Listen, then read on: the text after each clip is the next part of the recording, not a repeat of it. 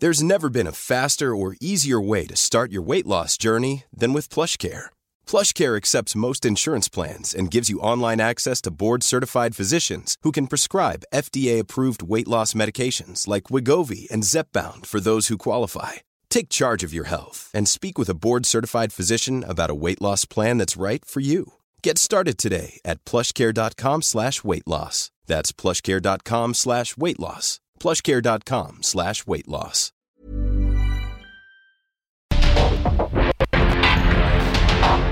Porque el mundo actual no se entendería sin la economía, las finanzas y los negocios.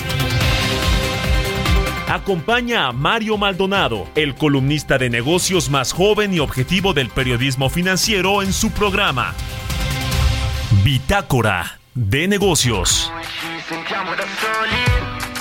Percepisco sangue freddo nelle mie vene. A 180.000 giri su una coupe Due molotov in fiamme nella corrente. Ti stringo i fianchi amore sei te. L'ultima curva insuperabile.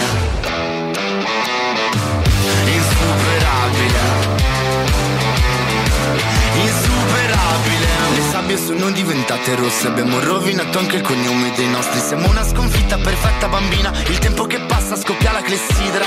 Paralizzanti sguardi su cui mi rifletto. Il respiro irregolare nello stesso letto. In cui ci sentiamo da soli.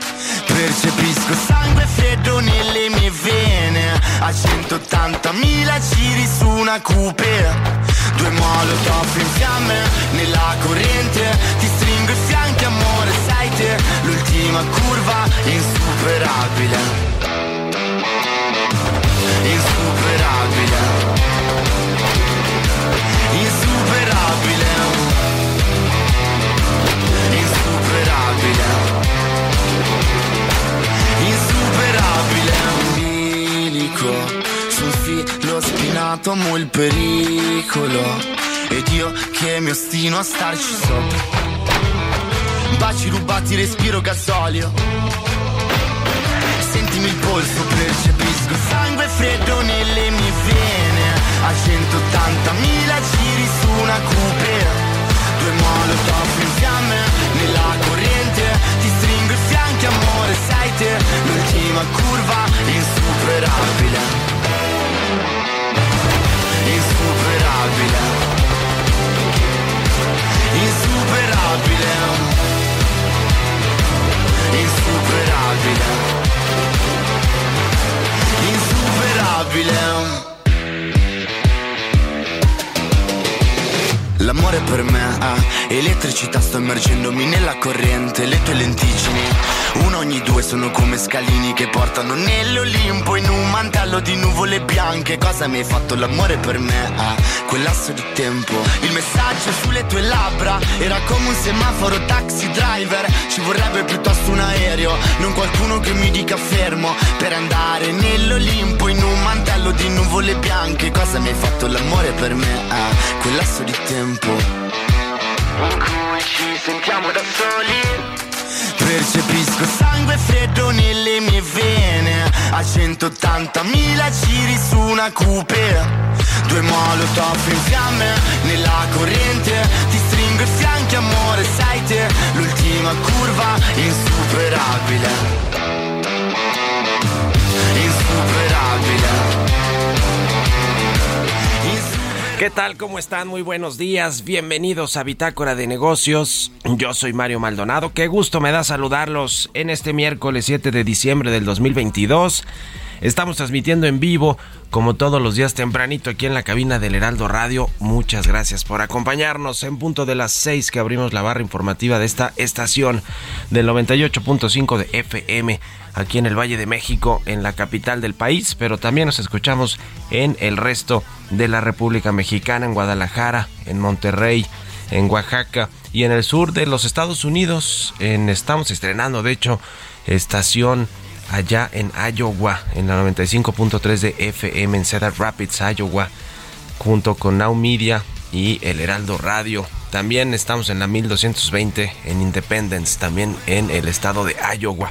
Bueno, comenzamos este miércoles, como todos los días, con un poquito de música. Esta semana escuchamos canciones de artistas o de bandas italianas a propósito de que eh, la selección de este país pues no fue al mundial que se está jugando actualmente allá en Qatar y bueno pues eh, lástima que por cierto ayer descalificaron a España o más bien le ganaron a Marruecos. Y bueno, pues ha habido sorpresas sin duda alguna de potencias eh, futbolísticas, como el caso de la selección alemana también, que no pasó de la primera ronda. Y la selección mexicana, ah bueno, esa no es potencia, ¿verdad? Pero bueno, tampoco pasamos de la primera ronda. En fin, esta canción que escuchamos de fondo se llama Insuperabile de Ercomi. Es una, una banda eh, que eh, es de eh, una banda italiana que tiene su tercer álbum que se llama Taxi Drive y fue uno de los primeros en debutar en la lista de álbums de la Federación de la Industria Musical Italiana y la vamos a estar escuchando hoy aquí en el programa. Vámonos a los temas vámonos a los temas ahora sí con Roberto Aguilar. Vamos a hablar sobre lo más importante que está sucediendo en los mercados. Temores sobre el crecimiento económico global tiran a las bolsas y al petróleo. China anuncia cambios en política de COVID y los mercados minimizan el efecto, mientras que en México el Banco Central desaceleraría su aumento de tasas, según Jonathan Heath, el subgobernador del Banco de México, que anticipa que va a desacelerar el Banco de México este aumento de tasas de interés. La Fed subirá medio punto porcentual su tasa de referencia y veremos si a eso se refiere Jonathan Heath, que va a reducir Banco de México, que venía con un ritmo de 75 puntos base de aumentos a 50 puntos, medio puntito porcentual. Le vamos a entrar al tema con Roberto Aguilar, vamos a hablar con Carlos Reyes sobre los actos de violencia en Zacatecas, qué pasa con los transportistas. Este asunto de la violencia tiene todo que ver también con la economía, con la inversión, con el transporte con el transporte de carga en este caso. Vamos a analizar el tema con Carlos Reyes como todos los miércoles. Le entramos a una industria, al análisis de una industria, un sector económico importante en México.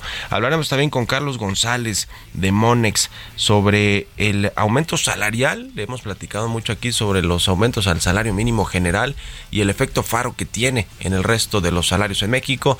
Vamos a entrarle al tema de lo que ve el Banco de México, que ve riesgos por estos aumentos a los salarios en el país. Y también hablaremos con Alfredo Reyes Craft, vicepresidente del Comité Legal de la Comisión de Banca de la International Chamber of Commerce de México sobre las fintech. Vamos a entrarle al tema. Están haciendo una asociación en la Comisión Bancaria y este organismo, la International Chamber of Commerce de México, para impulsar a las fintech en nuestro país y todo este asunto que platicamos ayer un poquito también de la inclusión, la inclusión financiera, la democratización de los servicios financieros, en fin, varios temas que tienen que ver también con el sector aeronáutico, con Volaris, que va, que espera que México recupere la categoría 1 de seguridad aérea en el 2023, pero hasta el cuarto trimestre, en fin, le entramos a todos estos temas hoy aquí en Bitácora de Negocios, así que quédense con nosotros, se va a poner bueno es miércoles, mitad de semana. Vámonos al resumen de las noticias más importantes para comenzar este día con Jesús Espinos.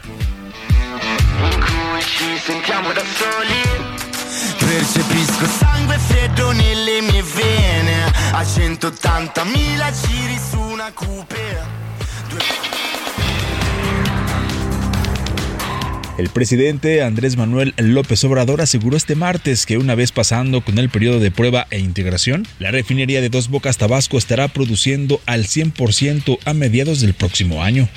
Lleva tiempo también el periodo de prueba, pero yo espero que el año próximo ya esté produciendo a toda su capacidad. Sí, que podamos tenerla a más tardar a mediados del año próximo. Raquel Buenrostro, secretaria de Economía, informó que México trazó un plan de trabajo en materia energética para tratar de resolver las diferencias antes de la cumbre de líderes de América del Norte programada para el 9 y 10 de enero en la Ciudad de México. No lo sabemos, hay muchos paneles. En la historia hemos tenido como 57 paneles, más del 50% se han ganado, otros tantos se han perdido, es lo normal en una relación. Le presentamos, entre otras cosas, un programa de trabajo para que todo se tratara de resolver en el mes de enero. La Comisión de Hacienda de la Cámara de Diputados aprobó el dictamen para la ratificación del nombramiento para que Antonio Martínez de Acnino ocupe el cargo de jefe del Servicio de Administración Tributaria. Prometió que la recaudación fiscal durante este sexenio será equivalente a lo logrado en 12 años de los gobiernos de Enrique Peña Nieto y Felipe Calderón. Analistas consultados por Citibanamex anticipan que el Banco de México incrementará a un menor ritmo su tasa de interés de referencia en 0.5 puntos porcentuales para ubicarse en 10.50%.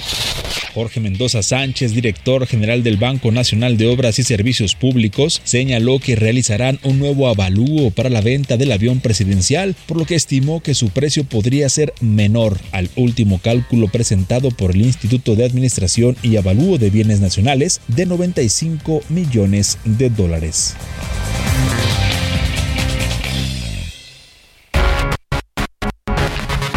Editorial.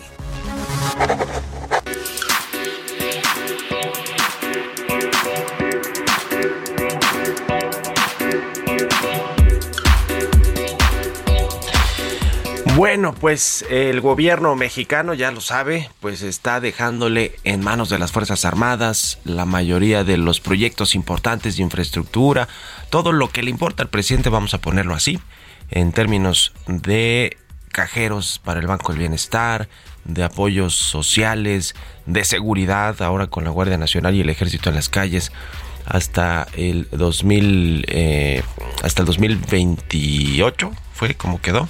Bueno, eh, con todo ese asunto que le está dando tanta fuerza al ejército y a la marina, pues también en lo económico con los proyectos de infraestructura, el asunto del tren Maya, el aeropuerto Felipe Ángeles, por supuesto, los aeropuertos que se están eh, construyendo o remodelando y rehabilitando en el sureste mexicano, el aeropuerto de Tulum, en fin, todos estos proyectos que le dan un poder económico tremendo a las Fuerzas Armadas, pues tienen en sus manos también las aduanas del país y eh, pues de todo, todo lo que significa el comercio bilateral y la tecnología, la infraestructura que está en estas aduanas, tanto en las aduanas marítimas, que está más del lado de la Marina, de la Secretaría de Marina que tiene ese poder para adjudicar licitaciones, contratos, y también las terrestres que están en la frontera con Estados Unidos, sobre todo las más importantes, son 19 aduanas, en las cuales se está pues renovando toda la infraestructura tecnológica. Hay un fondo, un fondo que se llama FACLA, eh, que tiene 80 mil millones de pesos en la panza y le están echando mano de este dinero pues para remodelar las aduanas, para reequiparlas con infraestructura tecnológica. Y lo interesante es que Estados Unidos tiene injerencia en esto porque no quiere que se le adjudiquen contratos a empresas chinas por obvias razones, no se lleva nada bien Estados Unidos con China y tiene sospechas de que pues lo están eh, revisando, lo están siempre investigando, siguiendo a lo, todo lo que hace Estados Unidos y bueno, pues lo interesante es que ahora le comentamos aquí sobre una licitación de 10 mil millones de pesos que eh, supuestamente pues eh, se había entregado o adjudicado directamente a una empresa que tenía un proveedor chino y entonces puso el grito en el cierre de Estados Unidos y echaron para atrás esta licitación. Ahora viene una muy interesante para todas estas aduanas en el norte del país con la frontera en la frontera con Estados Unidos 12 mil 500 millones de pesos y bueno pues ahora sí perfilan a una empresa de Estados Unidos después de la presión que hizo este país. Ken Salazar directamente le envió un oficio, una carta a Marcelo Ebrard y al presidente mexicano quejándose sobre la injerencia de eh, pues los proveedores chinos en todo este asunto de las aduanas, de los rayos X, por donde pasa todo, absolutamente todo. Así que, pues mucho de qué hablar, dará mucho de qué hablar si esta licitación se otorga o no a la empresa de Estados Unidos o en una de esas a la China, porque también está participando. Se van a entregar estos contratos, se van a abrir las licitaciones más bien este viernes. Ya veremos qué sucede. ¿Ustedes qué opinan? Escríbanme en Twitter, arroba Mario Mal y en la cuenta arroba Heraldo de México. Industria y economía. Carlos Reyes ya está con nosotros, como todos los miércoles. Él es analista, economista, conductor. Mi querido Carlos, buenos días, ¿cómo estás? Estimado Mario Maldonado, muy buenos días. Buenos días al auditorio de Bitácora de Negocios. Oye, Mario, pues hoy quiero relacionar un poco temas eh, pues que enfrentamos todos los mexicanos, como es la inseguridad, la violencia y que se relaciona también con la industria. Y es que, por ejemplo, Mario, tras los disturbios que se registraron el pasado fin de semana allá en Zacatecas, la Cámara Nacional del Autotransporte de Carga, la Canacar, pidió a sus agremiados suspender por unas horas las actividades en ese estado, aunque bueno, luego ya cuando ingresó la Guardia Nacional llamó a la normalización. Sin embargo, Mario, por las horas en que se detuvo el servicio de alrededor de 400 camiones, tan solo en esas horas se estimaron pérdidas por más o menos 16 millones de pesos, mal para un sector que ha enfrentado severos retos en años recientes. Esta industria, Mario, esta industria del autotransporte de carga es en sí pues la actividad que se dedica a transportar productos o mercancías vías terrestres. ¿Qué hay de datos eh, económicos de esta industria? Bueno, pues el crecimiento del Producto Interno Bruto del autotransporte de carga fue de 3.4%, esto en promedio cada año del 93 al 2020. Eh, ahí crecía por arriba del crecimiento de la economía nacional, pero en 2020, debido a las restricciones por la pandemia, el PIB de esta industria se redujo 10.1% y regresó con ello a niveles de 2015. Esta caída, Mario, solo se compara con la de 1995, que fue del 9.2%, y la más grave que ha tenido del 2009 con el 13.2%. Es decir, que esta industria pues ha tenido afectaciones severas. La participación porcentual del PIB del autotransporte de carga respecto al PIB nacional se calcula entre 3.3%. Parte de la importancia, Mario, y este dato es muy interesante, la importancia de esta industria es que de cada 100 pesos de insumos utilizados, 58.7 pesos son insumos nacionales y 41.3 son importados. Es decir, que la industria favorece precisamente a las cadenas de suministro nacionales.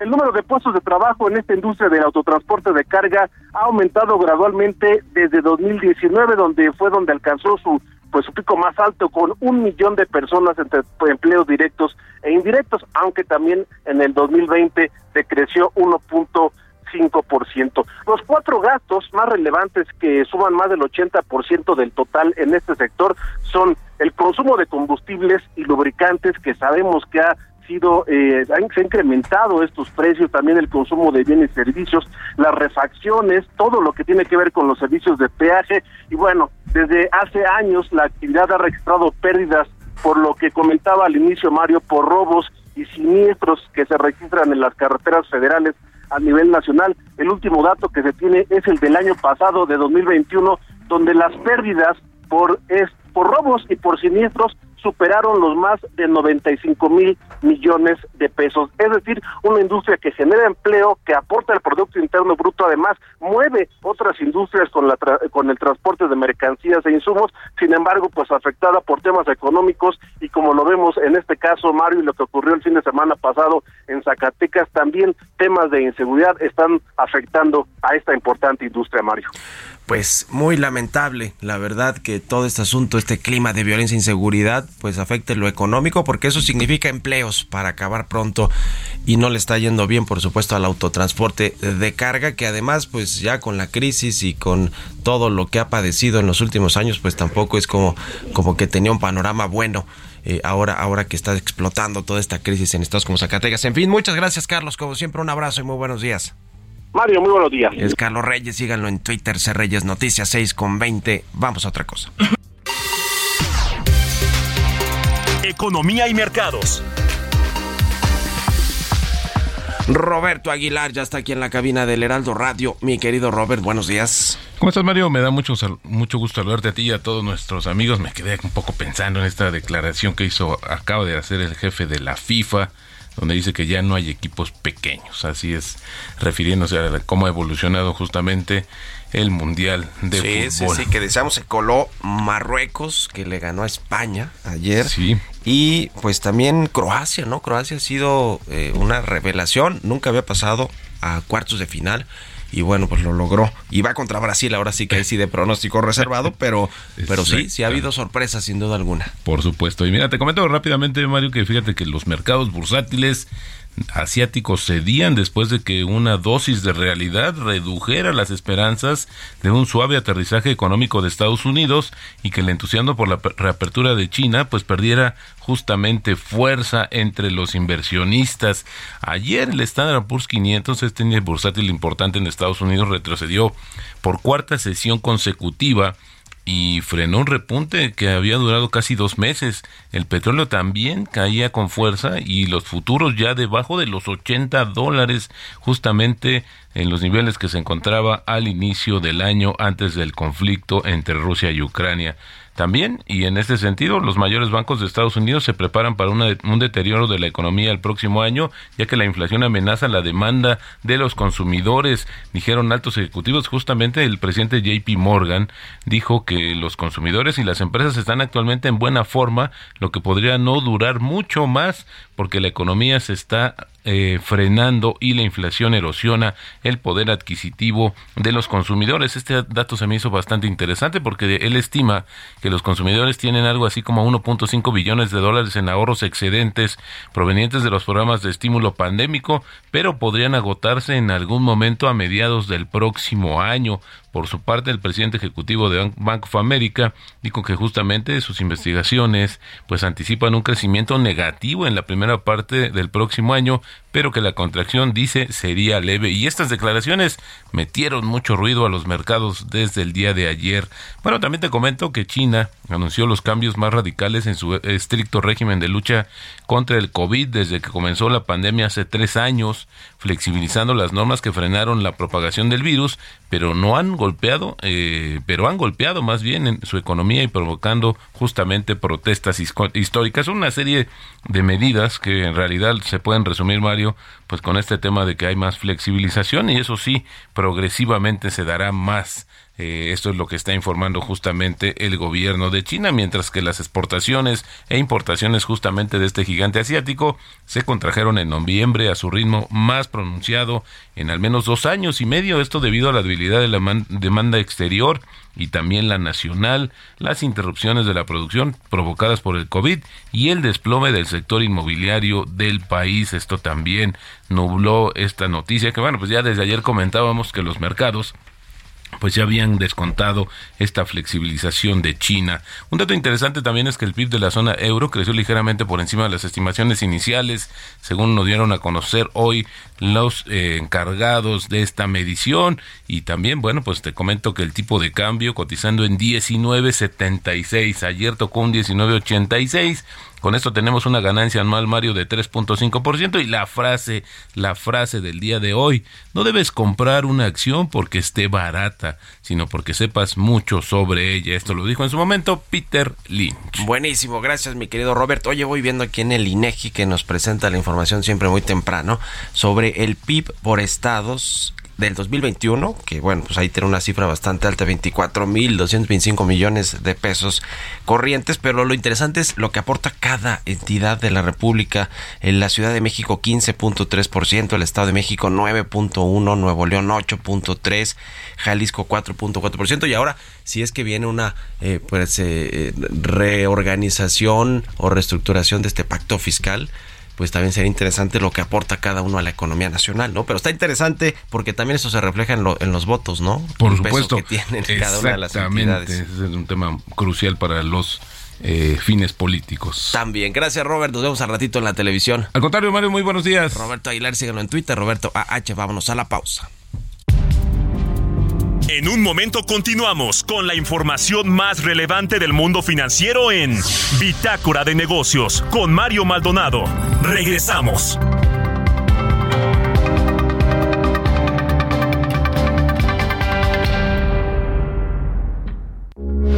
Heraldo Radio, con la H que sí suena y ahora también se escucha.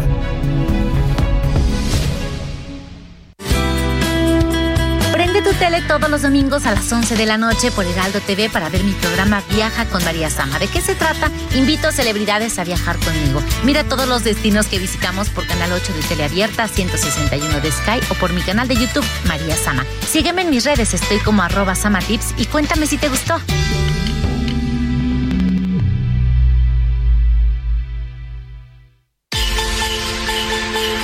Escucha la H, Heraldo Radio. Estamos de vuelta en Bitácora de Negocios con Mario Maldonado. El día de hoy les tenemos excelentes noticias. Llévense unidades únicas en México en exclusiva en Ford Andrade La Viga. Entrega inmediata de su Ford Expedition Limited 2022 con blindaje nivel 5 y Ford Expedition Max 2022 también de nivel 5. No desaproveches esta oportunidad. Ci sentiamo da soli Percepisco sangue freddo nelle mie vene A 180.000 giri su una cu- Many of us have those stubborn pounds that seem impossible to lose, no matter how good we eat or how hard we work out. My solution is plush PlushCare. PlushCare is a leading telehealth provider with doctors who are there for you day and night to partner with you in your weight loss journey. They can prescribe FDA-approved weight loss medications like Wagovi and Zepbound for those who qualify. Plus, they accept most insurance plans. To get started, visit plushcare.com slash weight loss. That's plushcare.com slash weight loss. Due in fiamme nella corrente Ti stringo amore sai te L'ultima curva insuperabile Insuperabile. Insuperabile. Le sabbie sono diventate rosse Abbiamo rovinato anche il cognome dei nostri. Siamo una sconfitta perfetta bambina Il tempo che passa scoppia la clessidra. Paralizzanti sguardi su cui mi rifletto Il respiro irregolare nello stesso letto. In cui ci sentiamo da soli.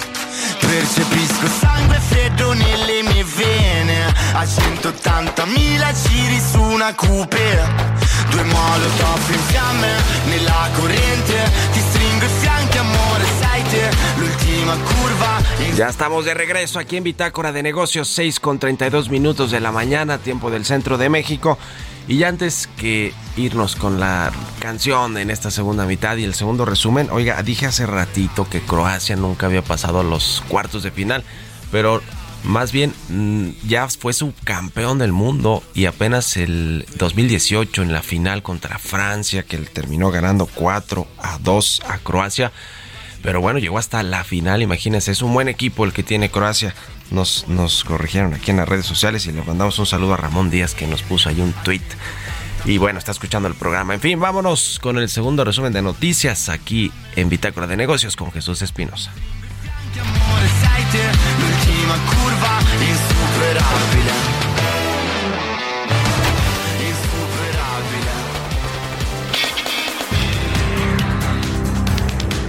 El presidente Andrés Manuel López Obrador propuso a Andrea Marván Saltiel como comisionada de la Comisión Federal de Competencia Económica por un periodo de nueve años, contando a partir del 1 de marzo de 2022 y hasta el último día de febrero de 2031. Su nombramiento debe ser ratificado por la Cámara de Senadores.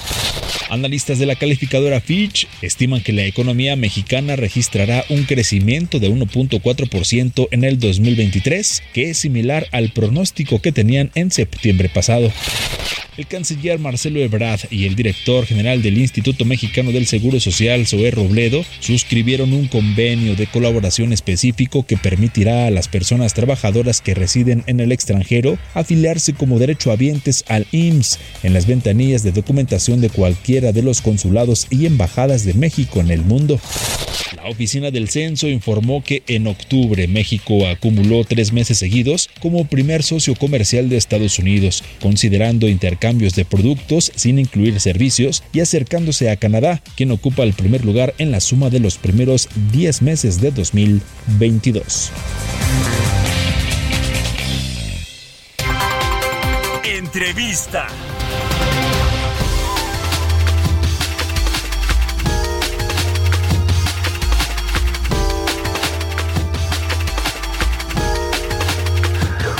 Y bien, ya le decía, vamos a platicar con Carlos Gon- González, él es director de análisis económico y bursátil de Monex Casa de Bolsa. ¿Cómo estás, Carlos? Muy buenos días. ¿Qué tal, Mario? Buenos días, buenos días al auditorio. Pues muchos temas que platicar eh, sobre el contexto económico de México, lo que vendrá con las tasas de interés, lo que va a hacer la Reserva Federal y esta última decisión que tiene el Banco de México. ¿Cómo, cómo estás viendo ese panorama? Primero, después le entramos al asunto de los salarios.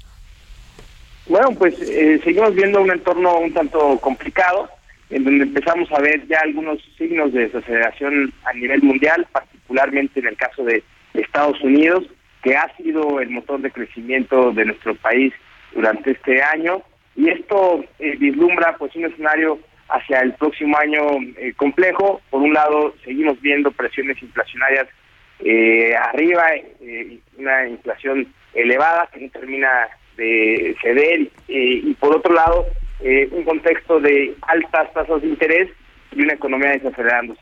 De esta manera podríamos esperar que hacia mediados del próximo año veamos pues una clara desaceleración, incluso un escenario de recesión y eh, pues simplemente compartirte nuestro estimado para el próximo año para la economía norteamericana es de, un, de 0.6% de crecimiento. Es importante porque eh, pues eh, nuestra economía se ha beneficiado por lado de las exportaciones y por las remesas, así que un escenario de desaceleración allá impactará en nuestra economía y en el caso de México esperamos un crecimiento de el punto del punto 6% para el próximo año.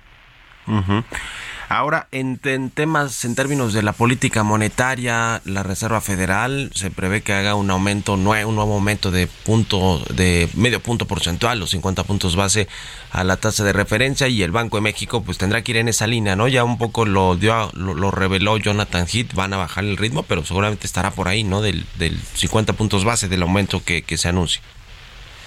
Sí, eh, esperamos que en la siguiente reunión eh, Banco de México incrementa la tasa en 50 puntos base. Hasta ahora eh, venía veníamos viendo cierto optimismo por parte de los participantes respecto a que la inflación comenzaba a mostrar un punto de inflexión.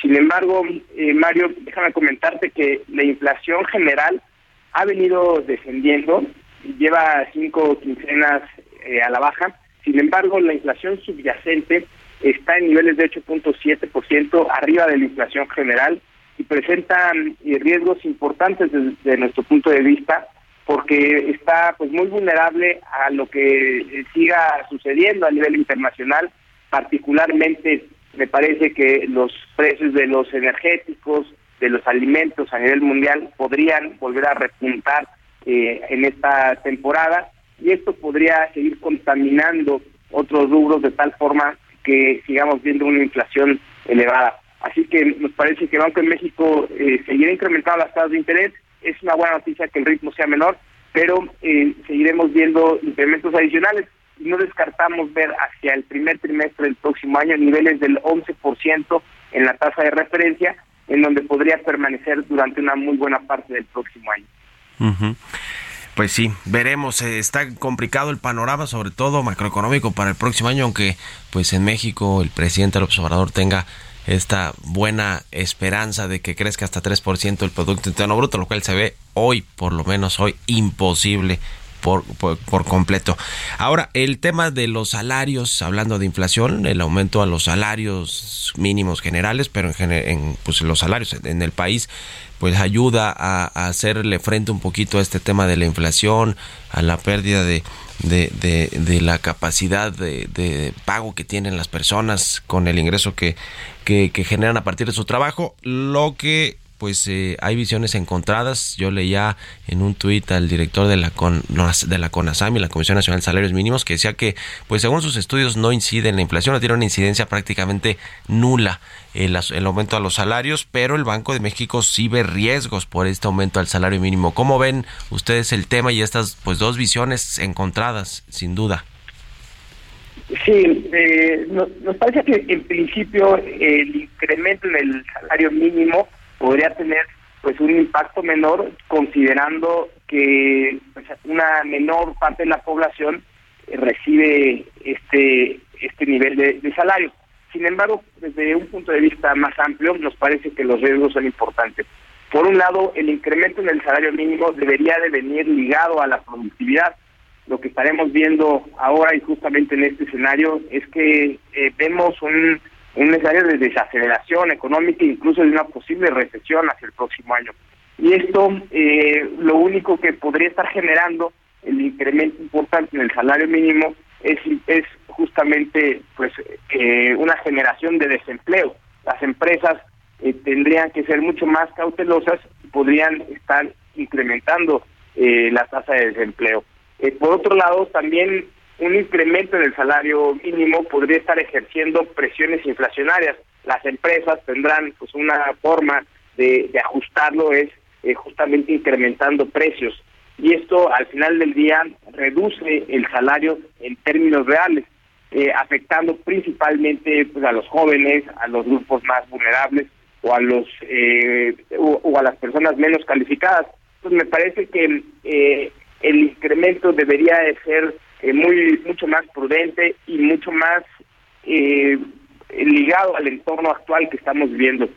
comentábamos sobre los datos de inflación, esto podría estar generando nuevas presiones inflacionarias y con ello eventualmente pues un o mayores incrementos en las tasas de interés o que las tasas permanezcan elevadas durante más tiempo afectando al crecimiento económico y afectando la generación de empleos. Entonces me parece que debería de considerarse ser mucho más prudente en el incremento al salario mínimo. Pues sí, y se negoció finalmente un aumento de 20% para el próximo año. Eh, estuvieron de acuerdo ahí los patrones, los sindicatos y el gobierno, y así quedó, pero efectivamente se debe de revisar con cuidado el efecto que produce eh, que producen estos estos aumentos al salario mínimo, porque además los empresarios, eh, hay que decirlo, han tenido una carga laboral adicional desde que no hubo apoyos en la crisis eh, eh, de COVID-19, apoyos por parte del gobierno para las micro, pequeñas, medianas empresas, no se diga para las grandes, y luego pues eh, han tenido que pasar también todo este asunto de las afores con las mayores aportaciones patronales que ahora tendrán que hacer a partir ya del próximo año y de forma gradual. Está también el asunto de las vacaciones dignas, lo que se puso en el Congreso para duplicar el número de vacaciones para los trabajadores en el primer año, está el tema de las tasas de interés, los créditos más caros, es decir, no tienen para nada un panorama muy eh, alentador las empresas y ahí es, eh, ahí es uno de los problemas para la economía mexicana, para el crecimiento, la inversión privada, ¿no? Y todo esto pues va en detrimento también, hay que decirlo, pues de, inversión privada en México. Sí, así es, son mayores costos eh, para las empresas, un escenario complejo y bueno, esto justamente ha ocasionado que todavía en nuestro país no alcancemos los niveles prepandemia y todavía estamos pues lejos de los niveles alcanzados al principio de esta administración en cerca de un 2%. Eh, justamente lo que se nos requiere es incentivar la inversión, la inversión eh, privada de largo plazo, para generar empleos y para generar un mayor crecimiento al país. Hacia este cierre del año, Carlos, estamos platicando con Carlos González, director de análisis económico y bursátil de Monex. ¿Cómo, cómo estás eh, viendo, digamos, el panorama? Parece que mejoró en la última, en el último cuarto del año, por lo menos las perspectivas de crecimiento de todo el 2022 eh, podría estar 3% por arriba del 3%. Ahorita me comentas cuál es la, la expectativa que tienen en Monex. Y el siguiente, ese sí se ve complicado. ¿Qué es lo, lo más, eh, digamos, eh, eh, preocupante o las alertas que se ven en el panorama para el próximo año? Ya nos comentabas del caso de Estados Unidos, del tema de los precios, de las materias primas que pueden seguir aumentando. ¿Qué otros nubarrones o alertas ves en el horizonte para el próximo año y el cierre de este 2022? Pues mira, yo empezaría por el cierre de este año. Nuestro estimado está en 2.5%, probablemente esté entre 2.5 y 2.7%. Hay que reconocer que en, los últimos datos han sido positivos, aunque eh, también hay que decirlo, obedece más a un tema estadístico, a una eh, base de comparación baja respecto al año pasado y, eh, y principalmente a un impulso por parte de la economía norteamericana. Eh, y esto hará que, la fotografía para este año sea relativamente buena. Para el próximo año nos parece mucho más eh, complicado. Gran parte del crecimiento en nuestro país durante este año fue la demanda externa, todo lo que tiene que ver con las exportaciones o bien con turismo o principalmente beneficiados por la economía norteamericana. así que si vemos que el próximo año con este entorno de altas tasas de interés, la economía norteamericana se va a desacelerar de manera significativa. Eh, decíamos que esperábamos un punto tres por ciento de crecimiento para el próximo año para Estados Unidos, pues sin duda veremos una desaceleración marcada en nuestra economía que podría estar afectando pues no solamente las exportaciones, sino también incluso el flujo de remesas, eh, que ha sido un componente importante para la estabilidad del tipo de cambio. Eh, y, de esta manera veríamos pues una economía en un, eh, un escenario pues mucho más de estancamiento que podría ser eh, igual de, importante que una recesión en el sentido de que pues no veremos una mayor una mayor actividad económica.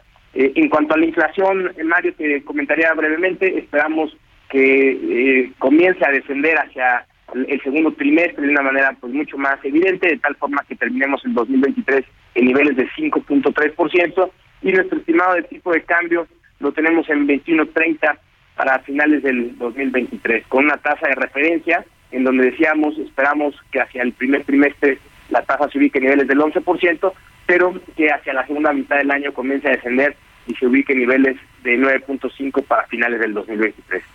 Tasas de interés de 11%. ¿Cuándo lo íbamos a pensar, por lo menos en estos últimos años, en esta época moderna? En fin, gracias como siempre, Carlos González, director de análisis económico y bursátil de Monex Casa de Bolsa, por estos minutos y muy buenos días. Gracias, Mario. Buenos días, buenos días a la victoria. Un abrazo, que estés muy bien. 6 con 46. Vamos con las historias empresariales. Historias empresariales.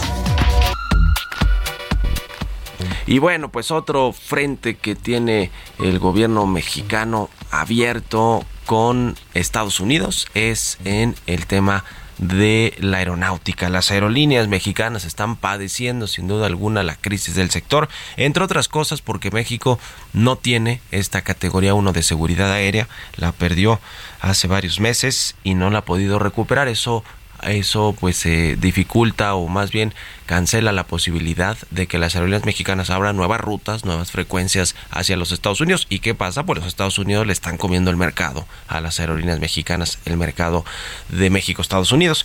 Pero dice Volaris que confía en que México recupere esta categoría 1 en el cuarto trimestre del 2023, o más bien dicho, hasta el cuarto trimestre del 2023. Nos platica de esto Giovanna Torres. De acuerdo con información de la agencia Reuters, la empresa mexicana de aviación Volaris anunció en una presentación con motivo del Día del Inversor que espera que el país recupere la categoría 1 de seguridad aérea de Estados Unidos en el cuarto trimestre del 2023. Y es que la degradación a categoría 2 establecida en mayo del 2021 por parte de la Administración Federal de Aviación de Estados Unidos ha impedido que las aerolíneas de México puedan incrementar desde esa fecha rutas y frecuencias. La Administración de Aviación estadounidense rebajó la calificación, argumentando que nuestro país no regulaba sus compañías aéreas de acuerdo con los estándares mínimos de seguridad internacional. Volaris proyecta duplicar sus ingresos y el resultado bruto de explotación desde los niveles previos a la pandemia para 2025. Ejecutivos de Volaris recalcaron que la empresa tiene también como objetivo expandir su red de rutas en un 10% durante el próximo año.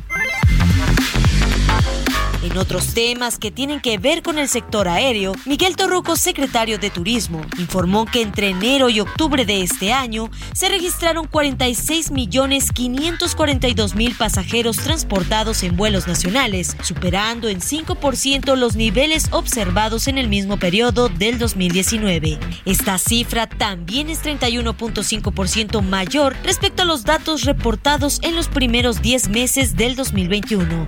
Para Bitácora de Negocios, Giovanna Torres.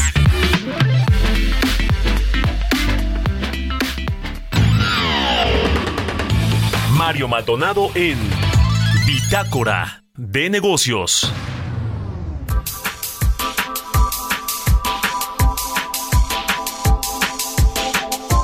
Vamos a platicar con Alfredo Reyes Craft, él es vicepresidente del Comité Legal de la Comisión de Banca de la International Chamber of Commerce de México. ¿Cómo estás, Alfredo? Muy buenos días.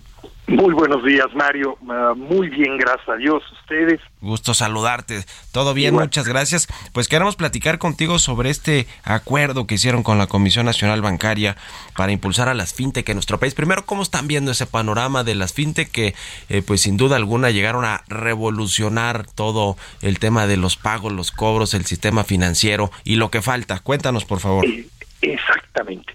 Mira, uh, las fintech han venido a revolucionar precisamente el sector financiero en México porque están llegando a puntos donde el banco no necesariamente llega.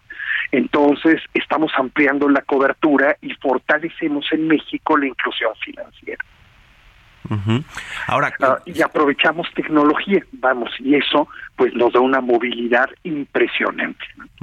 Y en México además pues tenemos algunas de estas fintech que ya son unicornios, ¿no? Es decir, que valen más de o están pues sí con una eh, perspectiva de valor de más de mil millones de, dólares. Eh, eh, cuéntanos ahora de este acuerdo con la Comisión Bancaria, cómo es posible que se fomente pues la penetración, el uso de muchas de estas aplicaciones y de herramientas que proveen las fintech y del crecimiento de nuevas empresas de este sector. Claro, mira, es impresionante y está muy interesante. De hecho, el pasado 25 de noviembre tuvimos una reunión con el doctor Jesús de la Fuente, eh, Jesús con la pues uh, sencillez que lo caracteriza, pues nos dio una plática, una plática magistral precisamente sobre uh, pues el impulso de reformas legales que promuevan el desarrollo del sector fintech en México. Entonces, uh, ¿qué hizo? Y mira, el movimiento se demuestra andando, uh, Mario. Uh, algo que, que nos dio mucho gusto como Cámara Internacional de Comercio es que la propia comisión en sí se está modernizando también. Fíjense, para muestra un botón, uh, nos comentó que la Comisión Nacional Bancaria está contratando y está operando ya a partir de, hace unos meses y en adelante lo seguirá haciendo uh, la nube para administrar y operar su información.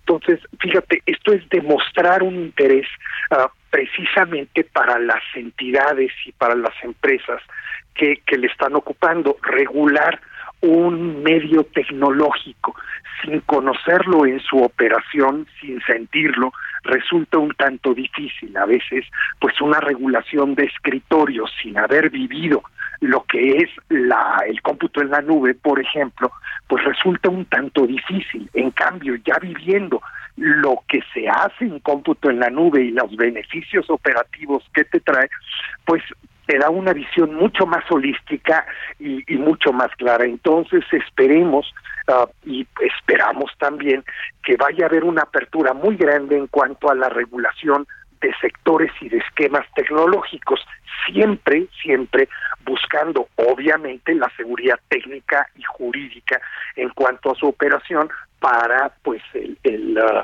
los, los el, el público consumidor pero siento que vamos muy bien. La verdad es que uh, no te imaginas, me dio y nos dio como cámara un gusto enorme esa esa visión de Jesús hacia la parte tecnológica, hacia atender y buscar promover la tecnología en el sector financiero. sin duda alguna.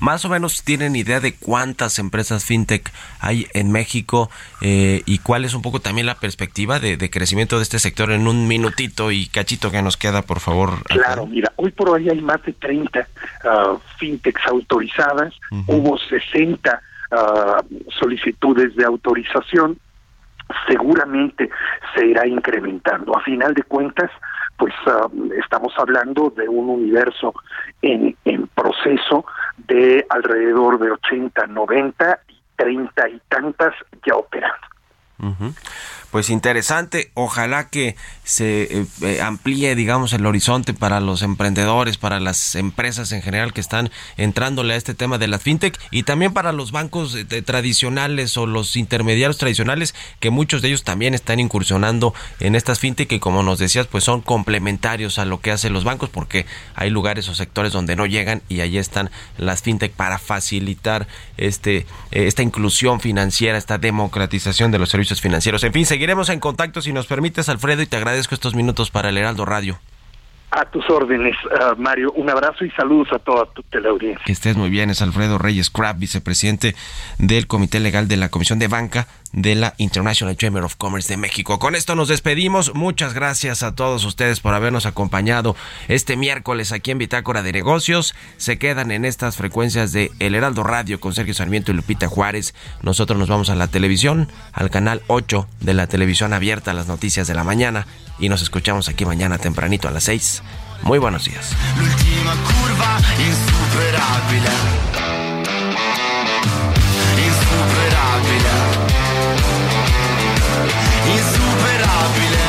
sabbie sono diventate rosse. Abbiamo rovinato anche il cognome dei nostri. Siamo una sconfitta perfetta bambina. Il tempo che passa scoppia la clessidra. Paralizzanti sguardi su cui mi rifletto. Il respiro irregolare nello stesso letto. Esto fue Bitácora de Negocios con Mario Maldonado.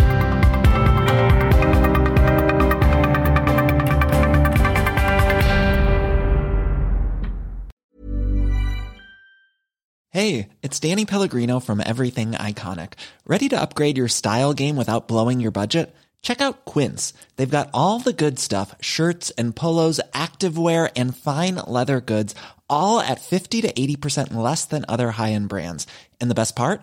They're all about safe, ethical, and responsible manufacturing. Get that luxury vibe without the luxury price tag.